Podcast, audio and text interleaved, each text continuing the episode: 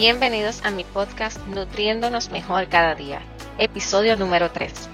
Mi nombre es Marisela Mayellanes, soy entrenadora élite especializada en nutrición y diseñadora certificada de programas basados en la genética.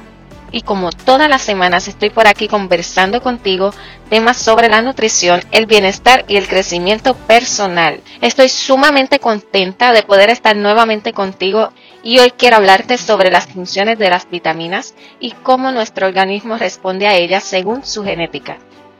Las vitaminas son micronutrientes súper necesarios para la buena salud, para el funcionamiento metabólico celular, para el crecimiento de los tejidos y huesos, para la recuperación, para la curación, para el rendimiento atlético, para el fortalecimiento del sistema inmunológico y mucho más. Las vitaminas son sustancias orgánicas que las podemos encontrar por medio de las frutas, las verduras, los cereales, la leche y los productos lácteos. Son sumamente esenciales en la dieta porque el cuerpo en algunos casos no las fabrica o no las fabrica en cantidades adecuadas. Una deficiencia de cualquier vitamina puede causar síntomas específicos y problemas de salud. Las vitaminas se absorben y almacenan en nuestro cuerpo por alguna de dos vías, ya sea a través de la grasa o a través del agua. De ahí emana su clasificación en vitaminas solubles en grasas, llamadas vitaminas liposolubles, en donde se encuentra la vitamina A, D, E. Estas se pueden almacenar en grandes cantidades en la grasa y en el hígado. Es importante destacar que debido a que estas vitaminas se almacenan en el tejido adiposo, Consumirlas en exceso puede conducir a la toxicidad. Es caso raro, pero sí posible. Así que el uso de suplementos vitamínicos hace que sea más fácil exceder la ingesta segura. Otro aspecto importante a considerar es que la digestión y absorción de las vitaminas liposolubles requiere una cantidad adecuada de grasas en la dieta. Así que las personas con dietas bajas en grasas y bajas en calorías deben ser conscientes de la potencial deficiencia debido a problemas de absorción. Y si vas a tomar algún suplemento vitamínico liposoluble, yo te recomiendo que añadas un tipo de aceite. Por ejemplo, tómate una cucharadita de aceite de coco para mejorar su absorción. O también puedes tomártela con una comida que incluya grasa. La otra clasificación son las vitaminas hidrosolubles, o sea, solubles en agua. Aquí se incluyen la vitamina C y la familia de las vitaminas B. Estas vitaminas no se almacenan en el cuerpo en cantidades significativas, porque se disuelven en agua y se excretan por medio de la orina. Se requiere una ingesta diaria regular para evitar la deficiencia y mantener bajo control el normal funcionamiento metabólico. Todas las vitaminas B actúan como coenzimas e intervienen en el metabolismo de las grasas, proteínas y carbohidratos. Y la vitamina C es un antioxidante y estimula el sistema inmunológico. Ahora hablemos de las funciones de las vitaminas. En este episodio hablaré solo de las vitaminas liposolubles y en el siguiente episodio continuaremos con las vitaminas hidrosolubles. Comencemos con la vitamina A. La vitamina A, también conocida como retinol, juega un papel importante en la salud ocular, la visión, el sistema inmunológico, la reproducción y desarrollo fetal. Esta vitamina participa en la síntesis de proteínas que afectan la piel y los tejidos de las membranas celulares. El betacaroteno, un tipo de carotenoide, es el precursor de la forma utilizable de la vitamina A. Los carotenoides son los pigmentos de las plantas con colores rojo, amarillo y naranja, que cuando el organismo los digiere, convierte estos compuestos en vitamina A. Es por eso que la mayoría de los alimentos ricos en vitamina A son de estos colores como la zanahoria, los pimientos, la calabaza, la batata y otros alimentos más.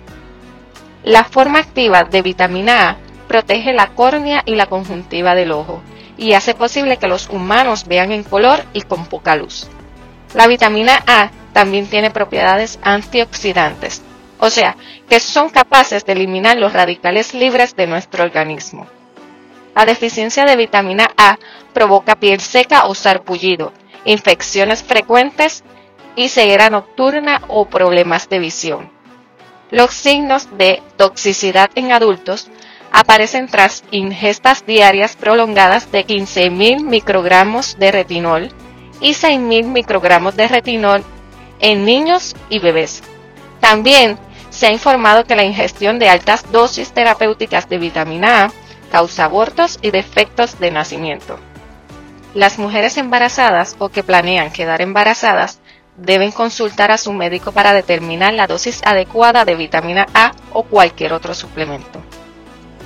La vitamina A se encuentra naturalmente presente en muchos alimentos y en ciertos alimentos fortificados con vitamina A, como la leche y los cereales. Para obtener las cantidades recomendadas de vitamina A, hay que consumir alimentos variados como el hígado, aceite de hígado de pescado, yema de huevo, cangrejo, productos lácteos enteros, mantequilla y leche fortificada con vitamina A. También está incluido en ciertos tipos de pescado como el salmón, alibut, las hortalizas de hojas verdes y otras verduras de color verde, anaranjado y amarillo, como las espinacas, brócoli, corrizada, calabaza, zanahoria, albaricoques, batatas y melones. A través de las pruebas genéticas podemos descubrir cómo tu cuerpo absorbe y procesa esta vitamina y cuál es la habilidad de tu organismo en convertir los nutrientes a la forma activa de vitamina A. La vitamina D. Su nombre científico es calciferol. Su función principal es la absorción y el metabolismo del calcio y el fósforo para apoyar la mineralización o endurecimiento de los huesos y dientes. El calcio favorece el buen funcionamiento del sistema neuromuscular y la acción del corazón. También hay alguna evidencia de que la vitamina D mejora la fuerza muscular, mantiene el sistema inmunológico y reduce el riesgo de osteoporosis y participa en el proceso de división celular. La deficiencia de vitamina D se caracteriza por una mineralización inadecuada del hueso y anormalidades como huesos blandos, piernas arqueadas, mala intención y deformidades esqueléticas. En niños, esta deficiencia puede resultar en una severa deformación del esqueleto, una condición conocida como raquitismo.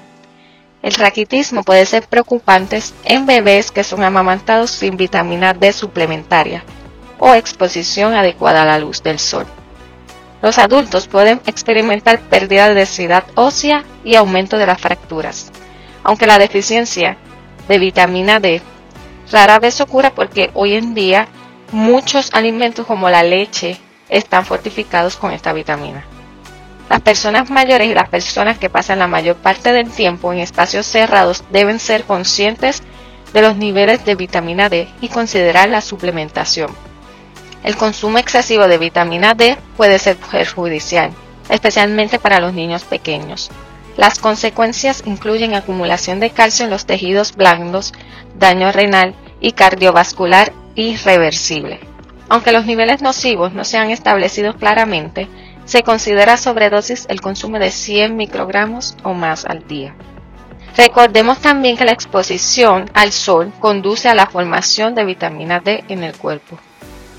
Las fuentes dietéticas de vitamina D incluyen aceite de hígado de pescado, los pescados azules y grasos como el salmón, el atún, las sardinas o la caballa y otros pescados como el alibut, el arenque, entre otros. También los huevos y los lácteos contienen vitamina D, la leche entera, los yogures enteros, el queso y la mantequilla. También contienen vitamina D los mariscos, como principalmente las ostras y camarones.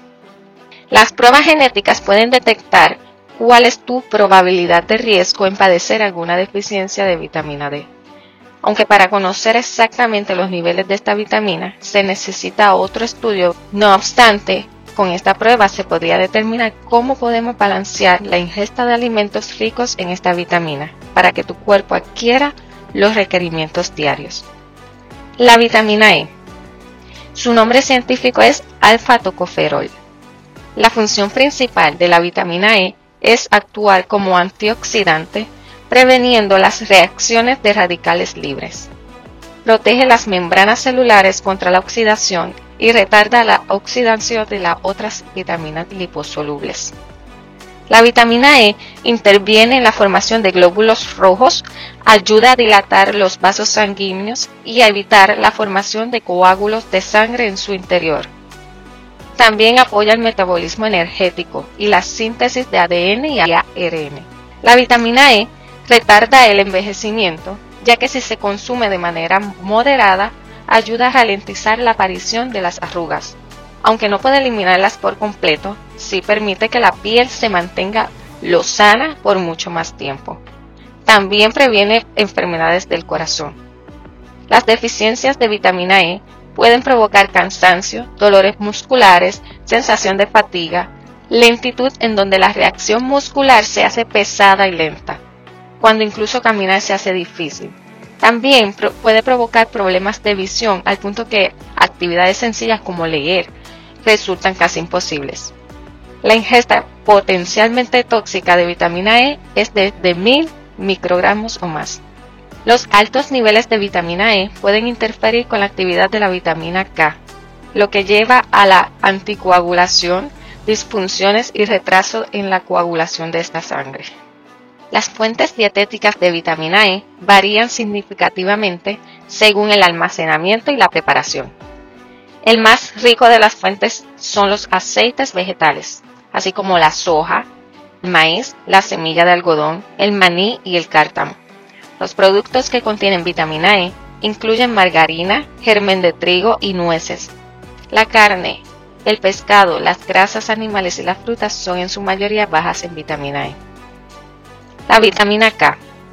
La vitamina K es una coenzima que ayuda al cuerpo a construir huesos y tejidos saludables a través de las proteínas. Es vital para la coagulación de la sangre y la salud de los huesos. Es importante destacar que la vitamina E puede interferir con la manera en que la, vitamina K se procesa en el cuerpo. La deficiencia de vitamina K puede desarrollarse si se restringen los vegetales verdes de la dieta o si se toman medicamentos que inhiben la formación de vitamina K por las bacterias intestinales. La mayoría de los casos de deficiencia de vitamina K son en bebés. La deficiencia grave de vitamina K puede provocar hematomas y problemas de sangrado debido a que la coagulación de la sangre es más lenta. La deficiencia de vitamina K podría reducir la fuerza de los huesos y aumentar el riesgo de osteoporosis, ya que el cuerpo necesita la vitamina K para la salud ósea. Las dosis excesivas de aspirina pueden también interferir con las vías metabólicas asistidas por vitamina K e impedir la coagulación normal de la sangre. La vitamina E en grandes dosis también puede inhibir la vitamina K. La vitamina K se encuentra naturalmente presente en muchos alimentos.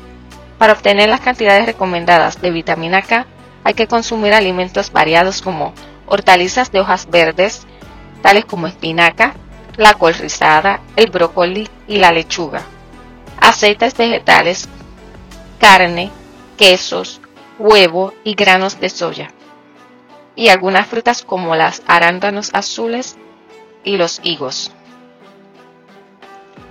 Hasta aquí hemos cubierto las vitaminas liposolubles. Continuaremos con las vitaminas hidrosolubles en el próximo episodio.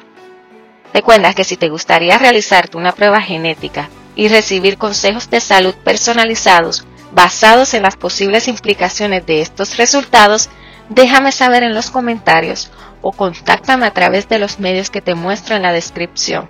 Sabes que estaré por aquí cada semana. Si hay algún tema que quisieras que discuta por aquí o si tienes preguntas, no dudes en contactarme. En las notas del episodio te dejo los enlaces de contacto.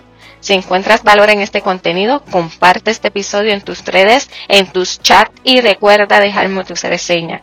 Esto me ayudará muchísimo a seguir motivándome y continuar brindándote la información valiosa con el fin de nutrirnos mejor cada día. Gracias por tomar de tu tiempo para escucharme. Te deseo las mayores bendiciones y espero que nos continuemos contactando. Hasta la próxima. Chao.